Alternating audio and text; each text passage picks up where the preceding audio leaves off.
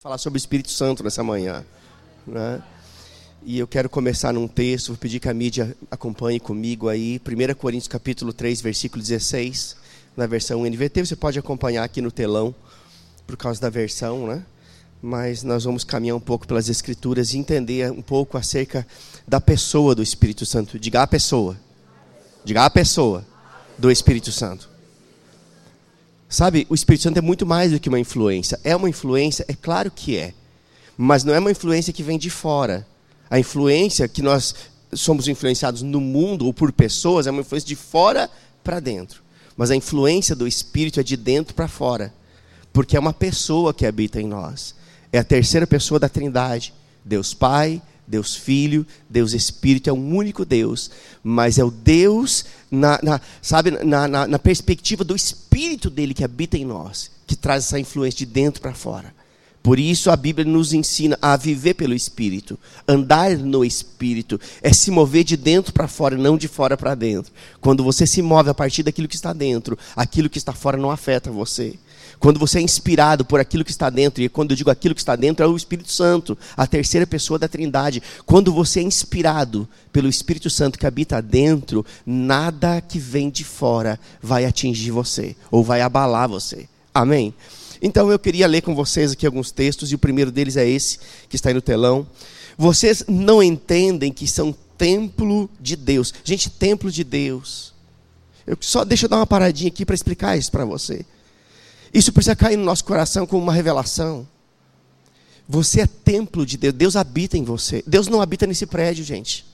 Se Deus está aqui é porque você está aqui carregando Deus para dentro. Está entendendo? Mas Deus habita onde dentro de nós, você é portador da glória de Deus, você carrega Deus dentro de você, você é o templo de Deus, templo de Deus. E se Deus fez de você um templo, é porque Ele espera que dentro de você haja um culto contínuo.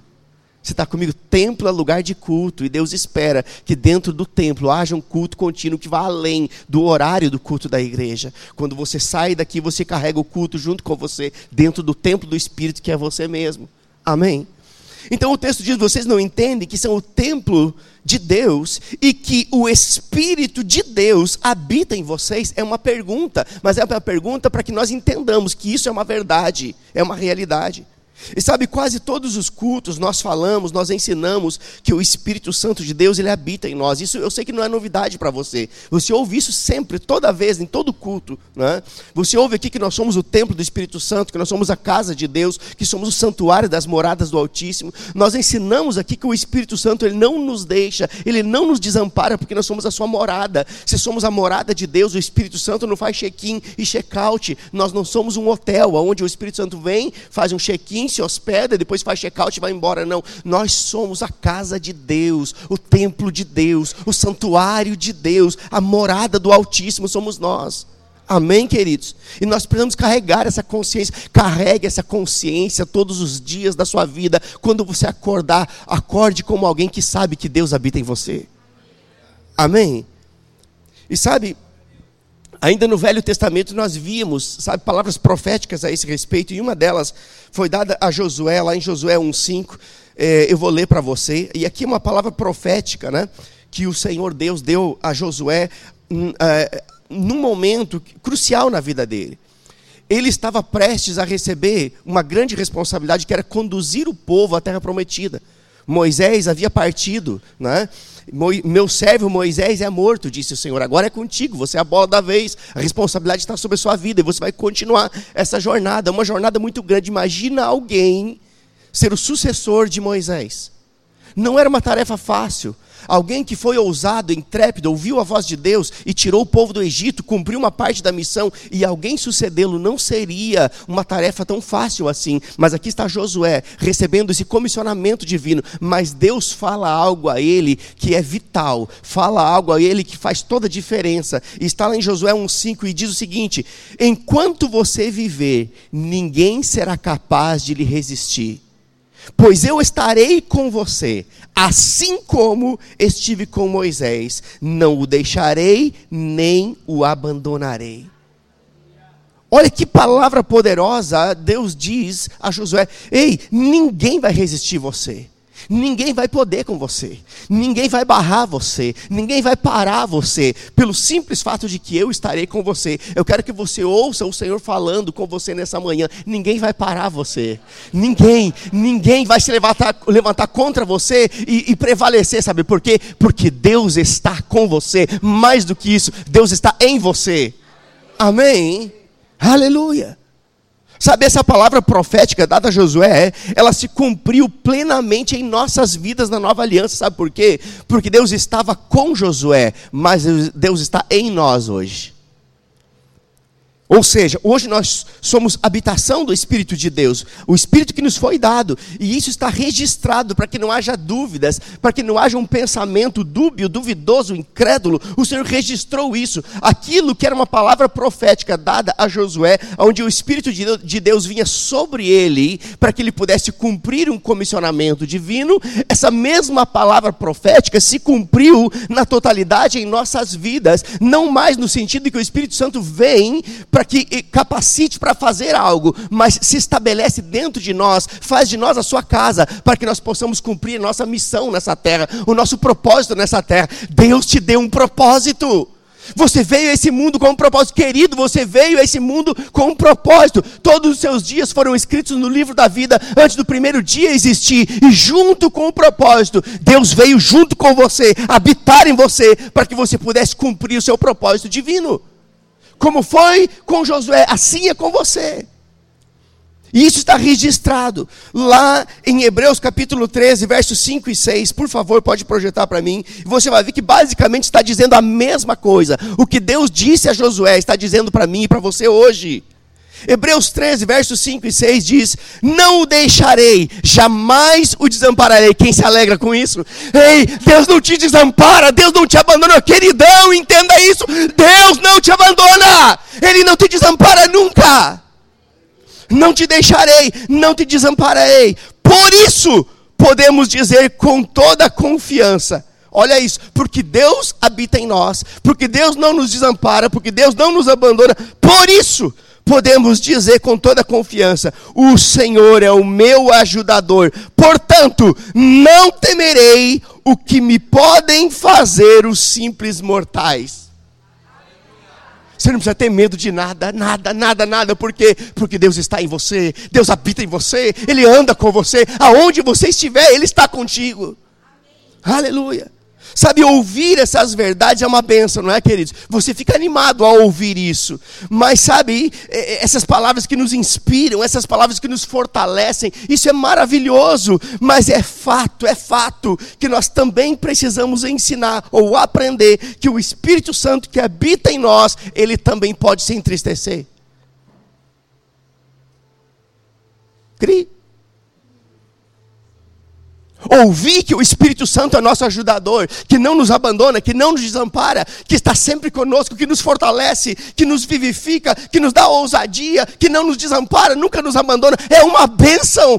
Isso me deixa alegre demais, feliz demais, me deixa, sabe, muito inspirado. Mas eu também preciso entender que esse mesmo Espírito que habita em nós, ele também pode se entristecer.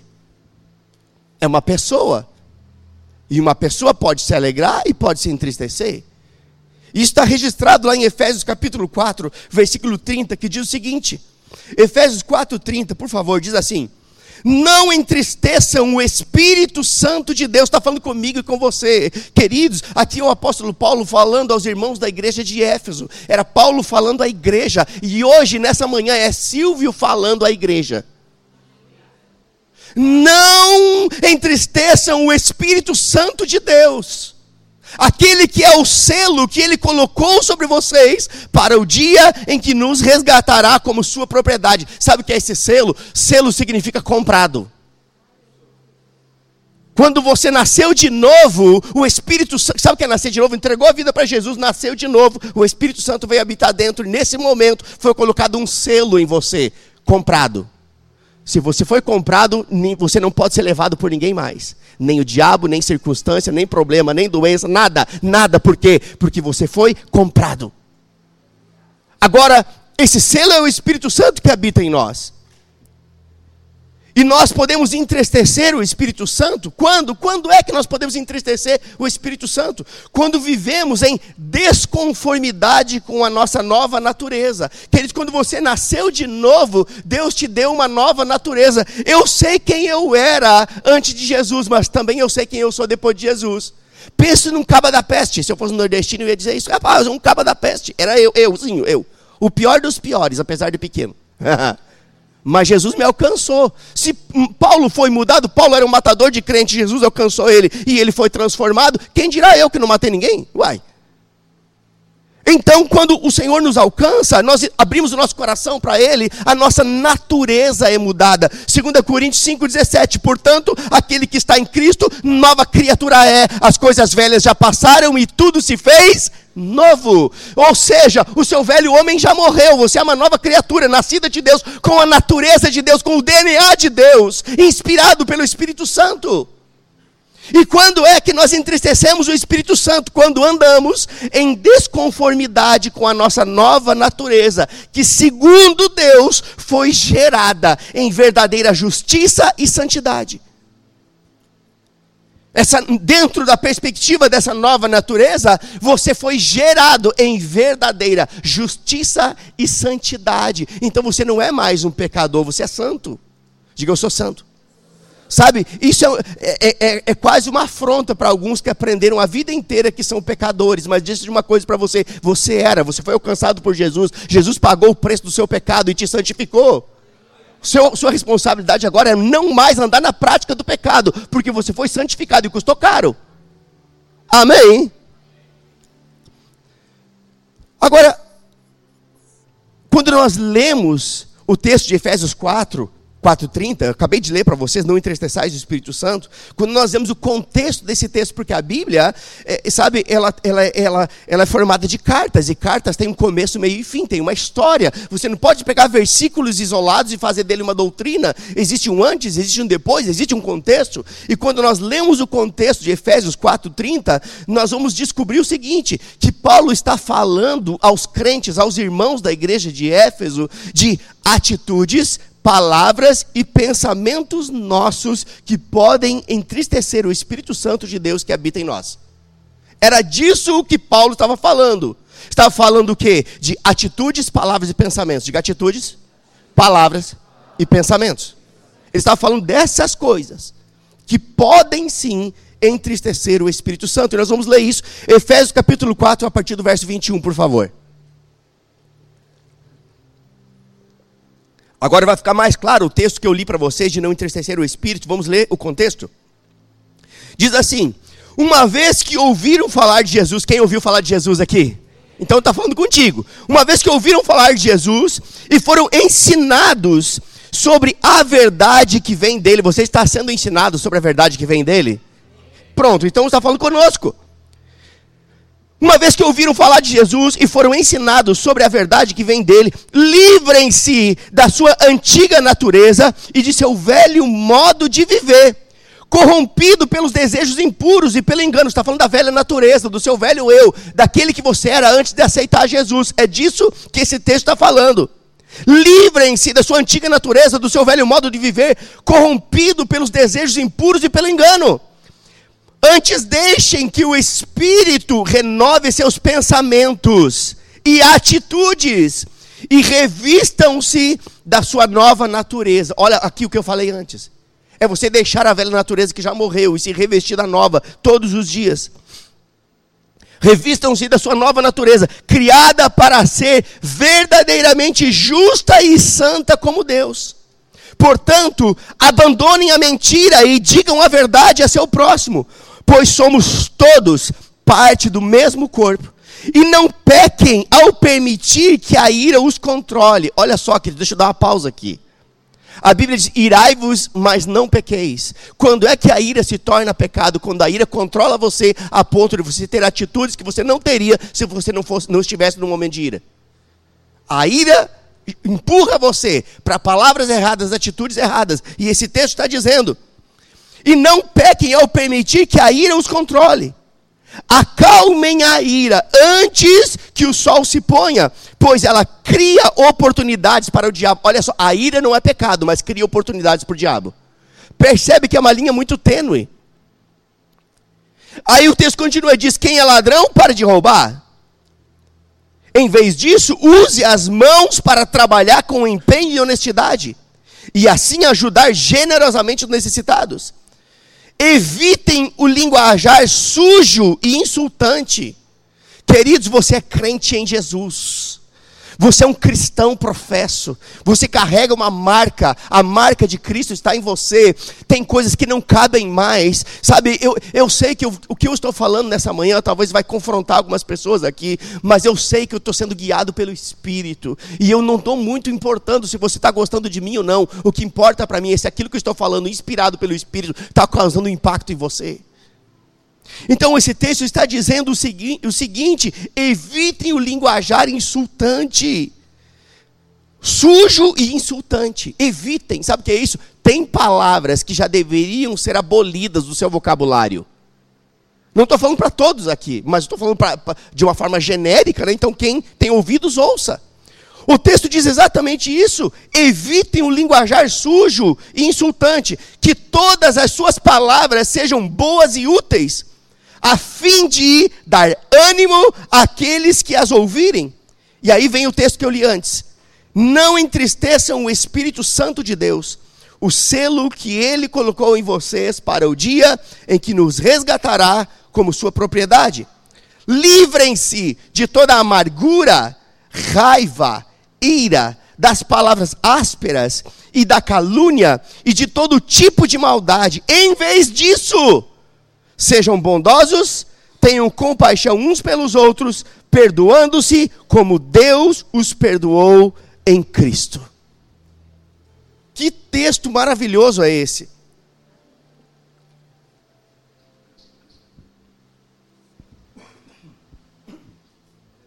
Sabe que aqui está a advertência bíblica para não entristecermos o Espírito Santo. Mas mais do que isso, o mesmo texto que nos adverte a não entristecer o espírito, ele também explica o que devemos fazer e o que não devemos fazer. Ou seja, o que eu devo fazer para não entristecer o Espírito Santo. Mas também explica o que eu não devo fazer para não entristecer o Espírito Santo. Ou seja, Todos os dias, eu e você, precisamos perguntar a nós mesmos. Sabe, nós somos muito bons em fazer pergunta para os outros, em julgar os outros. Tu viu fulano, viu Beltrano, tal, tal e tal. Mas pergunte mais para você e menos para os outros. Olhe mais para você e menos para os outros. Porque a Bíblia é muito clara quanto a isso. Muitas vezes estamos olhando o cisco e não percebemos que é um graveto inteiro, um, um pedaço de árvore no nosso olho. Então precisamos olhar mais para nós, ou seja, todos os dias nós devemos perguntar para nós mesmos. O que é que devemos perguntar? Será, preste atenção, será que há algo em meu coração, ou em meus pensamentos, ou em minhas palavras, ou em minhas atitudes, que possam estar entristecendo o Espírito Santo? Eu, eu vou repetir isso para isso ficar impresso no seu coração. Todos os dias devemos perguntar para nós mesmos: será que há algo em meu coração que está entristecendo o Espírito? Será que há algo em meus pensamentos e minhas palavras que está entristecendo o espírito? Será que tem atitudes minhas que eu estou tomando de forma, sabe, é, é, totalmente displicente e que estão entristecendo o Espírito Santo? Eu preciso fazer essas perguntas para mim mesmo. É exatamente isso que Paulo nos instrui quando ele ensina sobre a ceia. Sabe, Paulo ensinando sobre a ceia, ele diz algo tão interessante, está em 1 Coríntios capítulo 11, ele diz, examine-se, pois, o homem a si mesmo. Não diz para você examinar o seu, a sua esposa, seu esposo, não diz para você examinar seus vizinhos, seus parentes, seus irmãos, seus irmãos da igreja, não diz para você avaliar as pessoas, diz para você se autoavaliar e diz, examine-se, pois, o homem a si mesmo e então coma do pão e beba do cálice. Está dizendo que? Examine-se se as suas atitudes estão entristecendo o Espírito Santo. Examine-se se os seus pensamentos, palavras estão entristecendo o Espírito Santo. Examine o seu comportamento, se o seu comportamento está entristecendo o Espírito Santo. Se arrependa dessas coisas e então participe da ceia. Esta é a instrução de Paulo. Examine-se a si mesmo. Sabe, eu estou amando esse silêncio da igreja. Porque eu sei que o que eu estou falando, sabe o que eu estou trazendo hoje? É uma palavra pastoral. Uma palavra pastoral nos ajusta. Sabe, eu sei que eu não vou ouvir muito glória a Deus, mas eu não sou movido por glória a Deus, eu não sou movido por aleluia, sabe? Eu não sou movido por carreira, por nada disso. Sabe o que eu sou movido? Por convicção.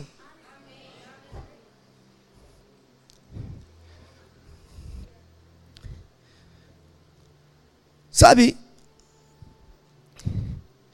se nossos pensamentos, nossas palavras, nossas atitudes podem entristecer o Espírito Santo, então o que devemos fazer? Devemos viver de tal maneira que o Espírito Santo possa se alegrar sempre conosco. Se alegrar com as nossas palavras, com as nossas atitudes, com os nossos pensamentos, com o nosso proceder, com a nossa vida. É, esse deve ser o nosso alvo. Sabe como isso pode acontecer? Quando você for tomar uma decisão ou fazer uma escolha. Ei, sonde o seu coração para saber ou para perceber se aquilo tem a aprovação de Deus ou não. Que eles não, não tomam uma decisão no impulso. Sonde o seu coração para perceber por dentro. Porque se o Espírito Santo habita dentro, as percepções também vêm de dentro. Então perceba por dentro se aquela decisão, se aquela escolha tem a aprovação de Deus ou não. Porque se não tem a aprovação de Deus, não se mova, não faça, não aceite, não diga sim, não diga não. Perceba dentro o liberar de Deus ou o freio de Deus. Mas sonde o seu coração antes de fazer escolhas. Sonde o seu coração antes de fazer tomar decisões. Por quê? Porque o conselheiro habita dentro de você. Aquele que habita dentro de você pode dar um conselho mais poderoso do que o seu pastor. Porque aquele que habita dentro de você é o próprio Deus. Amém, queridos? Sabe como nós podemos evitar de entristecer o Espírito Santo também? Quando formos fazer algo que ninguém vai saber. Ninguém. Simplesmente porque ninguém conhecido está vendo. Sabe? Eu estou falando de talvez lugares que ninguém te conhece. E lá você pode fazer o que você acha que pode fazer porque ninguém te conhece. Calma. Quando formos fazer algo onde ninguém vai saber, simplesmente porque ninguém está vendo, sabe o que nós precisamos? Precisamos lembrar que o Espírito Santo sabe e ele está vendo tudinho porque ele habita em nós. A pauta aqui nessa cidade, ninguém me conhece. Posso fazer o que eu não faria lá em Caxias do Sul. Vai que o pastor me visse fazendo. Ei, é, é, é muito pior o Espírito Santo ver do que o seu pastor vê. Essas são formas de você evitar sabe, entristecer o espírito. Eu quero que você fique certo de uma coisa: dependendo da situação, o Espírito Santo ele tanto pode se alegrar como ele pode se entristecer. Ou seja, quando você se aconselha com o Espírito, toma uma decisão certa, fala de forma certa, pensa no que é certo, você está gerando alegria, e a alegria do Espírito, a alegria do Senhor é a nossa força. Deixa eu dizer algo para você. Eu quero só é, é, trazer um conceito bíblico aqui. Quem já ouviu aquele texto de Neemias que diz alegria do Senhor é a nossa força? Todo mundo já ouviu.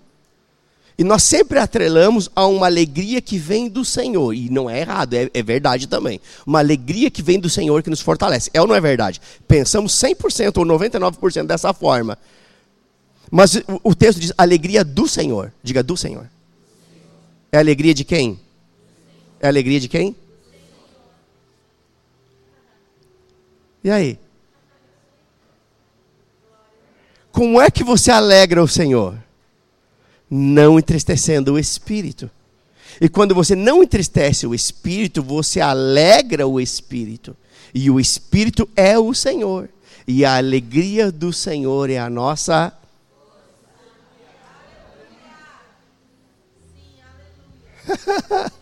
aleluia. Glória a Deus. Sabe, e o interessante é que nós sabemos por dentro quando isso acontece, quando entristecemos o Espírito. Nós sabemos por dentro. Sabemos quando entristecemos e sabemos quando o Espírito Santo se alegra. É, uma, é, é, é interessante isso. Há uma percepção por dentro. Sabemos que o Espírito Santo que habita em nós está alegre ou está triste com aquele comportamento. Quantos de vocês já passaram por isso? E eu me incluo, porque eu já passei várias vezes, de fazer algo e na hora eu perceber, entristeci o Espírito Santo. Todo mundo aqui já passou por isso uma palavra maldita, uma palavra indevida, grosseira, um palavrão, uma atitude, um pensamento, entristeci o Espírito Santo. É um constrangimento por dentro, porque o amor de Deus, ele nos constrange. Agora, eu quero que você lembre que tudo começa, a, é o que Paulo falou aos irmãos de Éfeso, tudo começa a partir de pensamentos, palavras e atitudes. Diga, pensamentos, palavras e atitudes. Tudo começa a partir de pensamentos, palavras e atitudes certas ou erradas. O certo alegra e o errado entristece. Deixa eu te dar um exemplo prático disso. Né? Ninguém sabe disso, eu nunca falei isso para ninguém, não sei nem se a minha esposa. A minha esposa sabe. Nunca contei isso para ninguém, não. Porque eu prefiro dar, falar de Jesus do que falar de mim.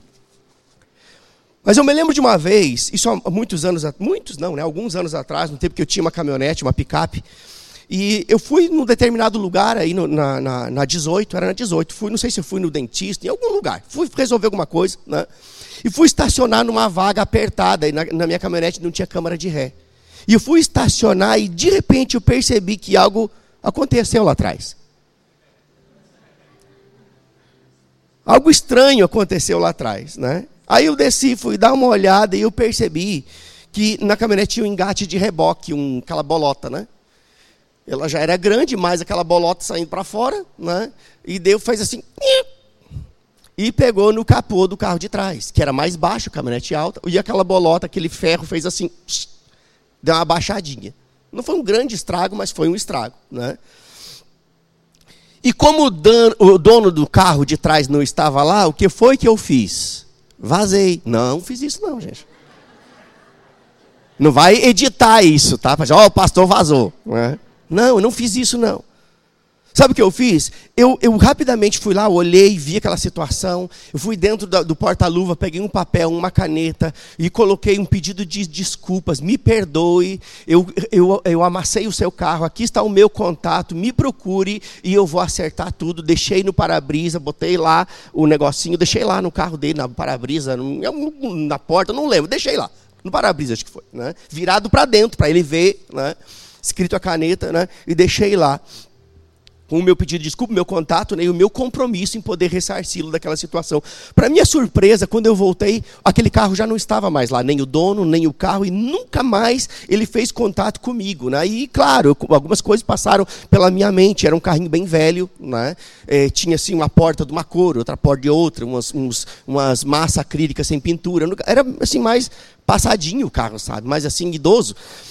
É, e meio mal cuidado também, porque um carro idoso pode ser bem cuidado. Rapaz, desculpa os idosos aí, viu? Que tem um monte de idoso bem cuidado, né? Então, rapaz, foi mal demais.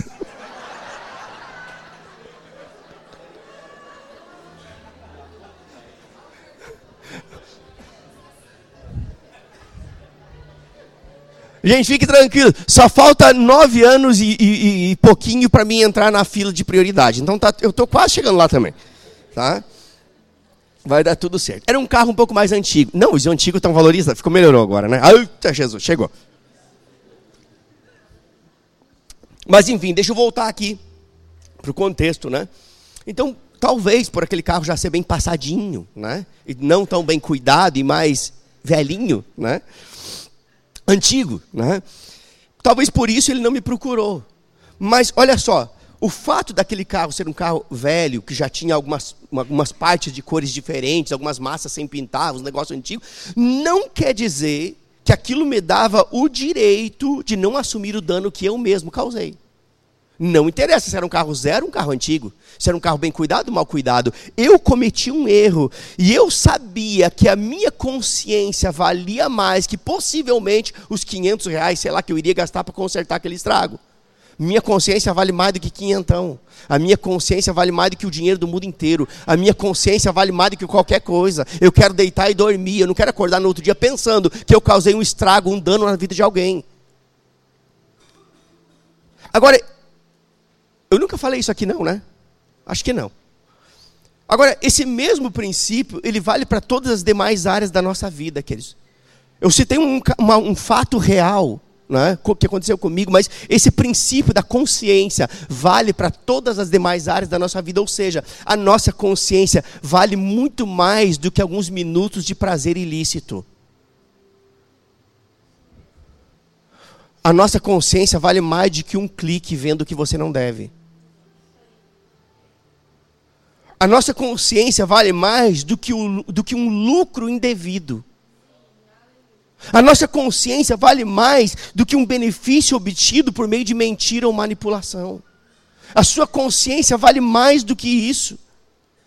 Já que eu dei um exemplo positivo, deixa eu dar um exemplo negativo também. Ele não é meu e nem foi daqui, tá? É quando o pastor fala exemplo, não diz quem é, logo as pessoas ficam pensando, será que foi o fulano, o beltrano, o cicrano? Não, nem foi daqui de Caxias, é de outro lugar, tá? E é mesmo. Não é firula não, é de outro lugar, tá? Mas é baseado em fatos reais, né? E é mesmo, né? Sabe, esses dias, esses dias não, um tempo atrás, né? É, aconteceu uma situação e a gente ficou sabendo porque a própria pessoa falou, achando que, está, que era certo o que estava fazendo. Então não é que ouvimos falar, a própria pessoa falou. De uma, de uma irmã crente ensinando outra irmã crente a burlar as regras. Como assim? Era uma irmã crente ensinando outra irmã crente que trabalhava na limpeza de um prédio.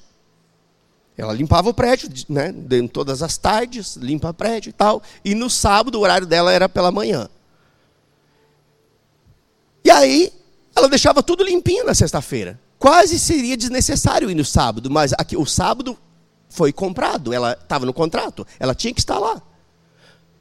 E com a desculpa de não ter muito o que fazer, eles, não, eu venho aqui, não tem nada que fazer. Aí a outra irmã crente diz o seguinte: faz o seguinte, conhecendo o contexto, diz o seguinte: Olha, faz o seguinte: você vai de manhã, dá uma passada embaixo das câmeras para que eles saibam que você está lá e vai para casa. Se entendeu? Vai, vai lá, passa embaixo das câmeras para ficar registrado que você foi trabalhar de manhã e vai para casa. Afinal de contas, quando você está trabalhando naquele lugar, ninguém te vê, você pode estar tá no lugar, está no outro, está no outro, nem sabe se você vai estar tá lá. Então, vai lá e vai para casa. Sabe o que é isso? É uma irmã crente falando para outra irmã crente como burlar as regras, como quebrar princípios, como roubar. Sabe o que isso é roubo? Diga roubo. Isso é roubo. Nós acabamos de ler, aquele que roubava não roube mais. Quando você está, é, é, sabe, é, roubando um tempo que lhe foi comprado, porque ir para casa antes do tempo é roubo. Gente, isso é roubo. Você sai, ah, sai cinco minutos antes, você roubou cinco minutos. Eu cheguei meia hora depois, pedi para meu colega bater meu cartão no horário para mim não levar, não, a minha ficha não ficar suja. Sabe o que é isso? Roubo. Querido, não tente burlar as regras, porque ainda que ninguém veja, o Espírito Santo de Deus habita dentro de você e está vendo tudinho. Oh meu Deus. Sabe, são essas raposinhas que podem compro comprometer a colheita de bênçãos que Deus tem para nós. Pequenas coisas que impedem grandes bênçãos pequenos deslizes, pequenas escorregadas que, que podem atrapalhar algo tão grandioso que Deus tem para você lá na frente. Agora, eu duvido que alguém que tem uma vida de intimidade com Deus desenvolva esse tipo de comportamento. Esse tipo de comportamento de querer burlar as regras é um comportamento de alguém que não tem uma vida de intimidade com Deus. Porque quem tem uma vida de intimidade com Deus, ele é constrangido pelo Espírito só de pensar em fazer alguma coisa. Alguém que tem uma vida de intimidade com Deus, quando aquela irmã disse, ei, faça isso, logo ela iria dizer, não posso fazer isso porque eu sou crente. Ela estaria dando uma lição a outra crente falcatrua. Está entendendo? Sei lá. Sabe, a, a, verdade é que uma vida de integridade, ela pode ser vista a, mesmo sem que você abra a sua boca. A integridade de uma pessoa, a pessoa pode ficar calada. Ela não precisa falar nada. A vida dela fala por si só. Sabe por quê? Porque isso vai além do natural. Isso é algo espiritual e isso é percebido pelas pessoas mais cedo ou mais tarde. É por isso que eu decidi não usar máscara. Seu pastor não usa máscaras. Só usei na época da pandemia. eu descobri que é mais fácil ser eu mesmo. Por isso que eu sou assim, meio solto mesmo, porque porque eu não vou fantasiar nada para você. Eu não vou mostrar para você um Silvio fake. Eu sou esse aqui, na rua, na fila do supermercado, dentro da igreja, dentro do gabinete. Quem já conversou comigo vai saber que o mesmo que está aqui no altar é o mesmo que está no gabinete, que está na rua, que está em qualquer lugar, porque eu sou, eu descobri que é melhor ser o mesmo. Então que amanhã, segunda-feira, você seja o mesmo crente de domingo que está sentado na igreja dando glória a Deus. O mundo precisa ver uma diferença em nós, queridos. Porque nós somos o outdoor do céu na terra.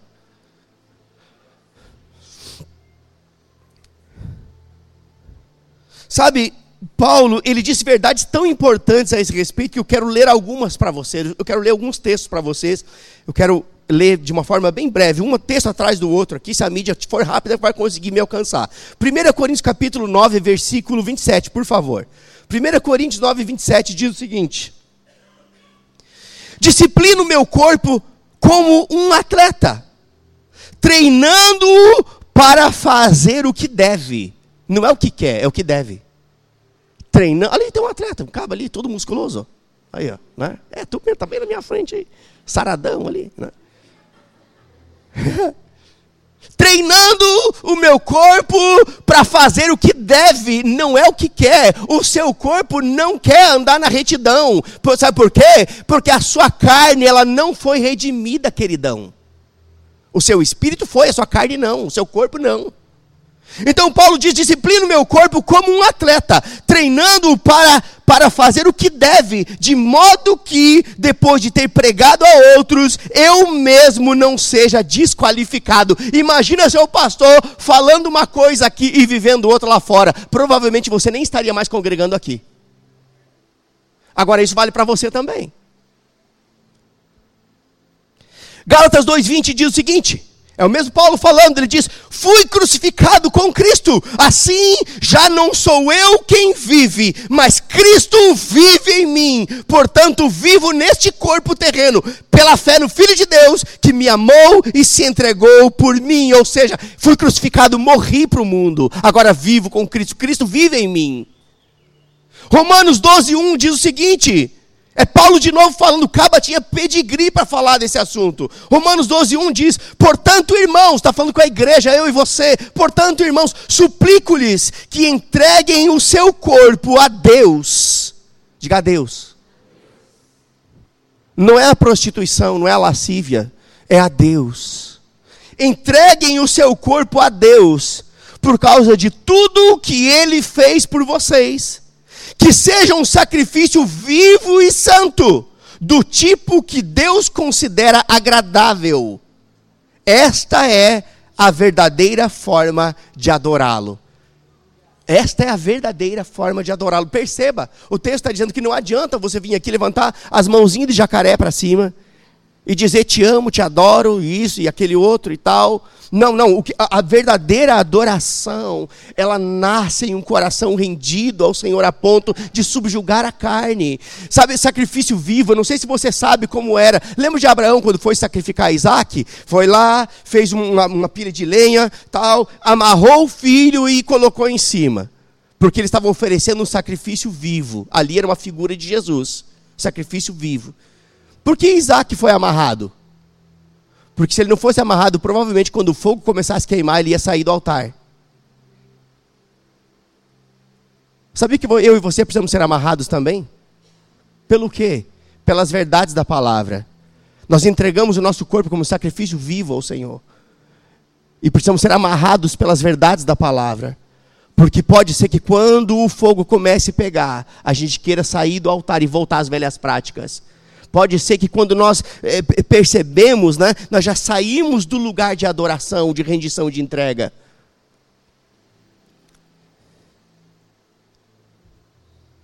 Romanos 12, 20, perdão, Hebreus 12, 28, por favor. Hebreus 12, 28 diz: Uma vez que recebemos um reino inabalável, sejamos gratos. Quem é grato aqui? Quem é grato por aquilo que está recebendo? Ei, quem é grato por aquilo que está recebendo? Ei, o que você está recebendo está salvando a sua vida.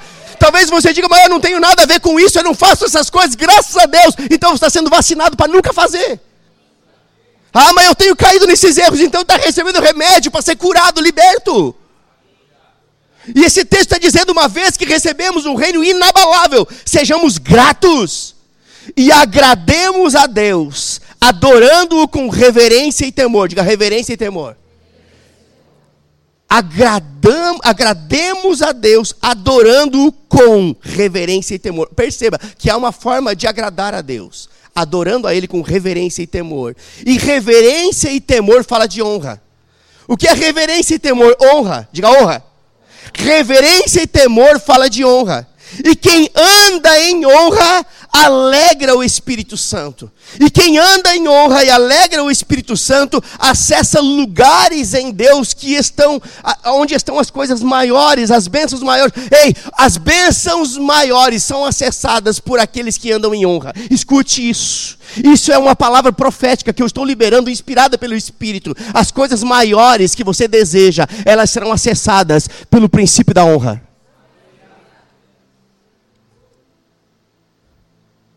Oh, aleluia. Mas a nossa honra ao Senhor, ela vai muito além da nossa fidelidade nos dízimos e nas ofertas. É que quando as pessoas falam em honra, logo atrelam isso a dízimos e ofertas. Não está errado. Mas honra é algo muito mais profundo, muito mais além do que isso. Nós honramos o Senhor quando honramos as pessoas.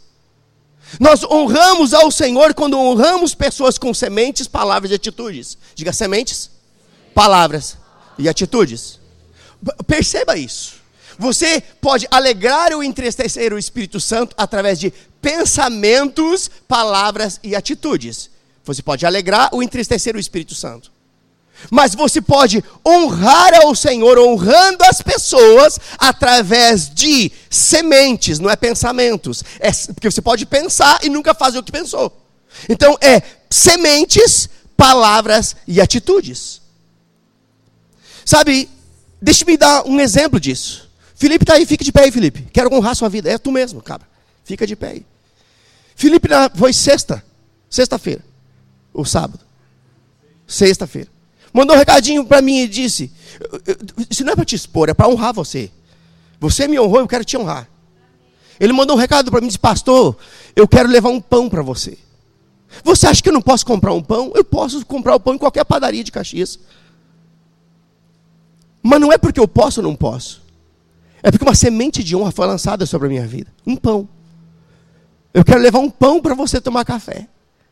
Aí eu estava corrido, corrido. Eu disse, deixa na igreja que eu pego. E eu peguei sexta-feira de noite, depois do evento de casais, fui para casa e comi o pão maravilhoso que você fez recheado. E mais aquele outro com leite ninho lá, aquele negócio gostoso lá. Não é? Gente, um pão. Você entende? É um pão, gente. Um pão fez o que palavras não fazem. Um pão fez o que uma semente financeira não faz. Se entende? Uma atitude de um coração acertado. O que eu estou querendo dizer é que nós honramos a Deus honrando pessoas. Não é só o pastor, é pessoas, qualquer um, qualquer pessoa. Seu vizinho. Rapaz, eu falo de Jesus para meu vizinho, nunca quis. Dê um pão para ele. Sei lá, deu um pé de alface, deu um caixa de bombom, deu sei lá o que, qualquer coisa. Quebra a resistência. Mas nós honramos a Deus quando honramos pessoas com sementes, com palavras e com atitudes. Sabe, nós precisamos desenvolver o espírito da honra no meio da igreja, queridos. Precisamos. Precisamos, é necessário desenvolver o espírito da honra no meio da igreja. Sabe por quê? Porque o mundo se esqueceu disso. O mundo se esqueceu desse princípio. Muitas vezes parece que a igreja também. Até vou tomar água aqui para você pensar.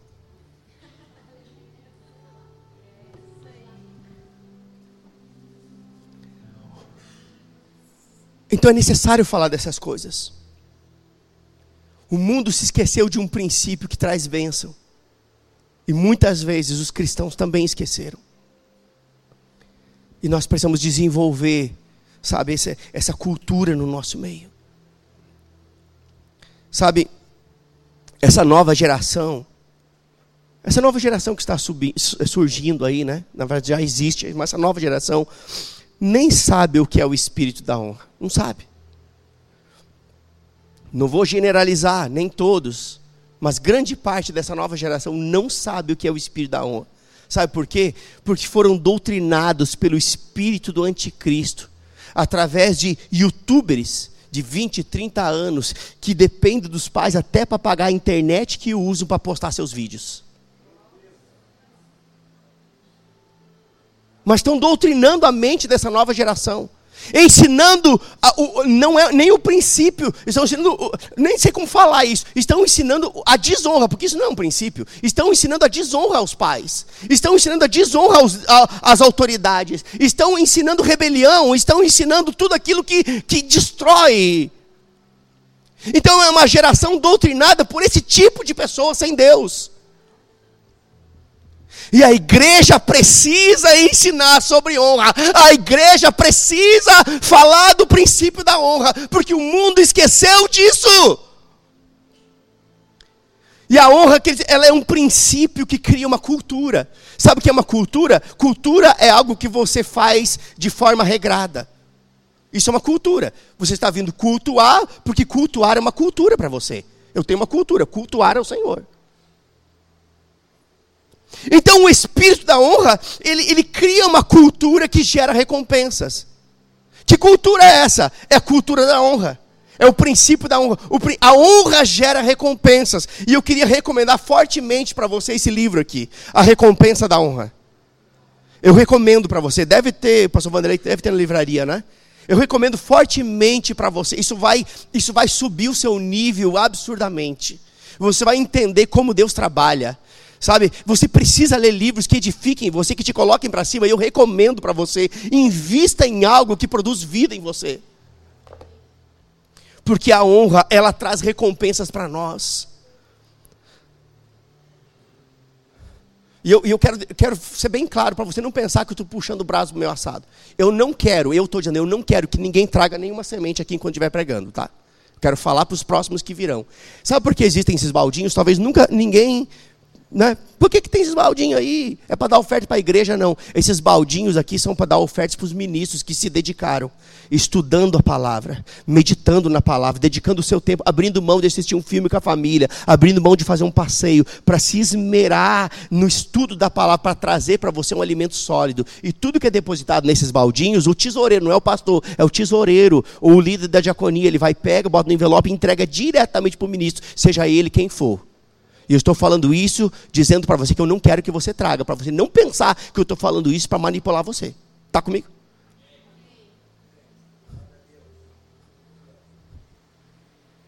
Eu nem ia falar sobre isso, mas porque eu não sei por que eu falei. Falei que era necessário. Amém? Porque nós estamos ensinando o princípio da honra. Queridos, quando você lança uma semente, essa semente abençoa mais você do que quem recebeu. Sabe, 20 reais que você traz que não muda a vida de quem está pregando, mas muda a sua. Você está entendendo? Eu quero ler ainda alguns textos para encerrar a mensagem, mas Efésios capítulo 6, verso 2 e 3, por favor, mídia, acompanha comigo aí. Efésios 6, 2 e 3 diz o seguinte, falando sobre o princípio da honra, que é muito mais do que dinheiro. Diz assim: honra seu pai e sua mãe. Este é o primeiro mandamento com promessa. Se honrar pai e mãe, tudo lhe irá bem e terá vida longa na terra. Perceba que é um condicional. Se honrar. Sabe o que é honra? Reverência, respeito. Honra é muito mais do que dinheiro. Se honrar pai e mãe, tudo lhe irá bem e terá vida longa na terra. Um outro texto que fala sobre honra de uns para com os outros diz o seguinte: Romanos 12, verso 9 e 10 diz assim: eu estou lavando você com a palavra, querido. Amém? Dando um banho de Bíblia em você para você ficar bem limpinho. Romanos 12, 9 e 10 diz o seguinte: Amem as pessoas sem fingimento. Eita Jesus! Sem fingimento. A paz do Senhor, irmão. Ah, como eu te amo, irmão. Aí sai do culto fritando ele, cozinhando pelas costas. Não, não, não, é sem fingimento. Amem as pessoas sem fingimento. Odeiem tudo que é mal. Apeguem-se firmemente ao que é bom. Amem-se com amor fraternal e tenham prazer em honrar uns aos outros. Tenham prazer em honrar uns aos outros. Tenham prazer em honrar uns aos outros. Tenham prazer em honrar uns aos outros. Porque a honra te abençoa. A honra desencadeia um processo de bênção sobre a sua vida. Filipenses 2,3 diz o seguinte: Não sejam egoístas, nem tentem impressionar ninguém, Sejam humildes e considerem os outros mais importantes que vocês. Sabe o que é isso? Princípio da honra. Considerar o outro mais importante é princípio de honra. Efésios 4:2 diz o seguinte: Sejam sempre, perdão, já falei, não, isso mesmo. Efésios 4:2. Sejam sempre humildes e amáveis, tolerando pacientemente uns aos outros em amor. Eu gosto de uma outra versão que diz suportando-vos, que é dar suporte, suportando-vos pacientemente uns aos outros em amor. 1 Coríntios 4:1 diz que nós devemos seguir o amor, não precisa mais projetar não. Eu quero concluir, estou tentando pelo menos. Oh, aleluia. Mas 1 Coríntios 4:1 diz que nós devemos seguir o amor e procurar com zelo os dons espirituais. Quem quer fluir nos dons espirituais aqui? Mas perceba, o texto diz que nós devemos, antes de desejar os, a manifestação dos dons espirituais, nós devemos seguir o amor. Ou seja, se queremos os dons do Espírito se manifestando em nossas vidas, nós teremos que aprender a andar em amor. Ou seja, se você quer ser um crente cheio do Espírito, então você vai ter que andar em amor. Não tem como você ser um crente cheio do Espírito sem andar em amor. Se você quer os dons do Espírito operando na sua vida, então você vai ter que aprender a andar em amor. Se você quer ver as suas orações respondidas, então você vai ter que andar em amor, porque o amor perdoa e não tem como você ter resposta de oração sem perdão. Sabe, muitos querem viver essas coisas, mas não seguem o amor. E, mas esse é um caminho errado, quando você não segue o amor e deseja os dons espirituais, a manifestação, as bênçãos, orações respondidas, mas não anda em amor, caminho errado, bem, caminho errado, bem, caminho errado. Sabe qual é a verdade mesmo? A verdade é que quanto mais você ama a Deus, mais você ama pessoas. E quanto mais você ama as pessoas, mais você revela o seu amor por Deus. Eu vou voltar essa frase para você entender. Quanto mais. Onde é que está aqui, gente? Pelo amor de Deus. Aqui. Quanto mais você ama a Deus, mais você ama as pessoas. Não tem como você dizer que ama a Deus e, e odiar seu irmão. Então, quanto mais você ama a Deus, mais você ama as pessoas. E quanto mais você ama as pessoas, mais você revela o seu amor por Deus. Sabe, lá em Isaías 63, diz que o povo de Deus da antiga aliança foi um povo rebelde. Sabe o que é um povo rebelde? O povo rebelde é um povo que ouve e não pratica, que anda em, em contrariedade àquilo que tem ouvido. E Lá diz que porque aquele povo foi rebelde, né? o povo da antiga aliança foi um povo rebelde, ele também foi um povo que entristeceu o Espírito Santo por causa da desobediência. Perceba, a rebeldia, a desobediência entristeceu o Espírito Santo. E por causa disso, eles vaguearam no deserto por 40 anos, sem terem alcançado a promessa de Deus. 40 anos, atraso. Desobediência atraso. Escute isso: desobediência igual atraso.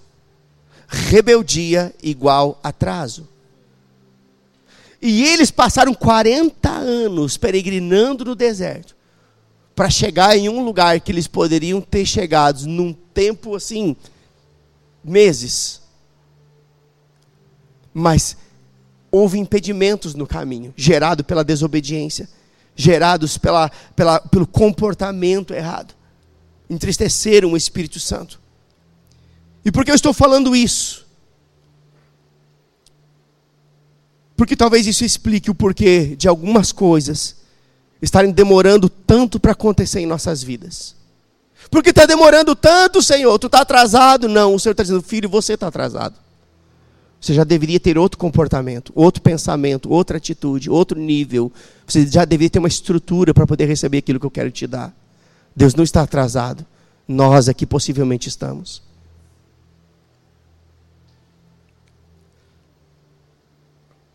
E eu creio, de fato, queridos, que aqui entre nós, e eu não quero pontuar ninguém, eu não sei quem, eu sei que o Espírito Santo falou comigo. E eu creio que há entre nós aqui pessoas que estão atrasadas no calendário de Deus. atrasadas no calendário de Deus por causa de pensamentos, palavras e atitudes erradas. Mas eu creio porque eu creio que essa é uma manhã de arrependimento. E eu queria chamar o Ministério de Música, pode vir aqui. Você pode ficar de pé.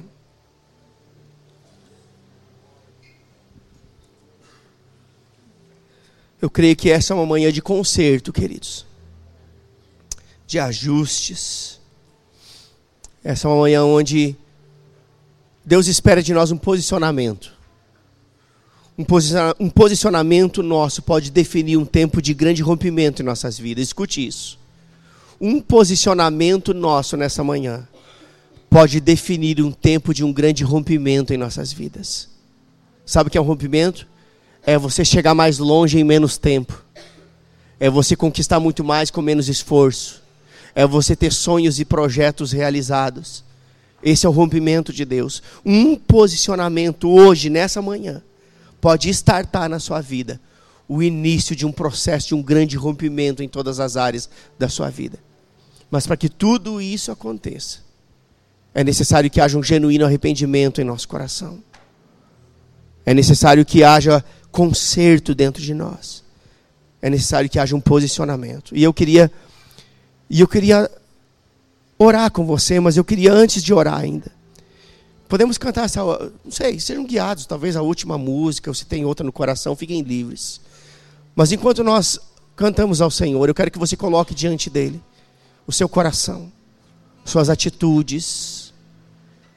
Eu quero que você coloque diante dele o seu comportamento nesses últimos dias, semanas, meses e anos. Sabe, essa mensagem dessa manhã não foi por acaso. Há um propósito nisso. Deus está querendo te levar para um outro patamar, um outro nível, mas antes disso é necessário que algumas coisas aconteçam dentro de você. Enquanto nós estivermos cantando, deixa o Ministério de Música cantar e você pode, você pode orar ao Senhor enquanto eles cantam. Ou se você quiser cantar junto com eles, fique à vontade também. Mas o desejo do meu coração é que você renda o seu coração diante dele. Exponha suas fraquezas, suas limitações, suas fragilidades, seus pecados suas atitudes, pensamentos, comportamentos. Exponha isso. Coloque as cartas na mesa com o Senhor. E peça para Ele organizar a sua vida com a ajuda do Espírito Santo.